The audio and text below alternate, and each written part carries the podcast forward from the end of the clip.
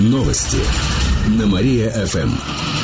Здравствуйте. В прямом эфире Катерина Измайлова. В этом выпуске о событиях в жизни города и области. Молодые семьи с детьми получат соцвыплаты на жилье. Всего их более 30. Деньги можно потратить на покупку квартиры эконом-класса и частного дома или сделать первый взнос за ипотеку. Сегодня семьи встретятся с главой города Владимиром Быковым и главой администрации Дмитрием Драным. Встреча пройдет в зале Гордумы.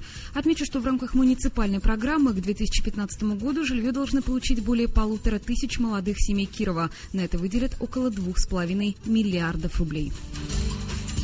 Бесплатный спортзал появится около Дворца пионеров. Накануне помещение в жилом доме на Некрасова 34 передали областной федерации тяжелой атлетики и пауэрлифтинга. Там оборудуют зал для занятий тяжелой атлетикой, и его смогут бесплатно посещать подростки и молодежь. А еще там будут проводить соревнования, сообщили в город администрации. Общая площадь помещения составляет более 300 квадратных метров.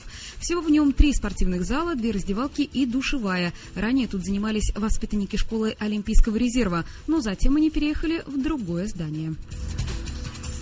Кировский театр «Кукол» отличился на международном фестивале. Он на неделе состоялся в Сыктывкаре.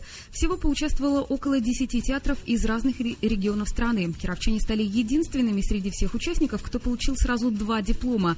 Наш театр «Кукол» представил спектакль «Заяц, лиса и петух». Это была дебютная работа режиссера Алены Лысовой. Жюри высоко оценило работу и присудило нашим актерам две номинации. Диплом за лучшую мужскую роль получил Владимир Грязев, а лучшей актрисой стала Надежда Чебурова. Каблукова. К этому часу у меня все. В студии была Катерина Измайлова. Далее на Мария ФМ. Слушайте утреннее шоу «Жизнь удалась». Новости на Мария ФМ.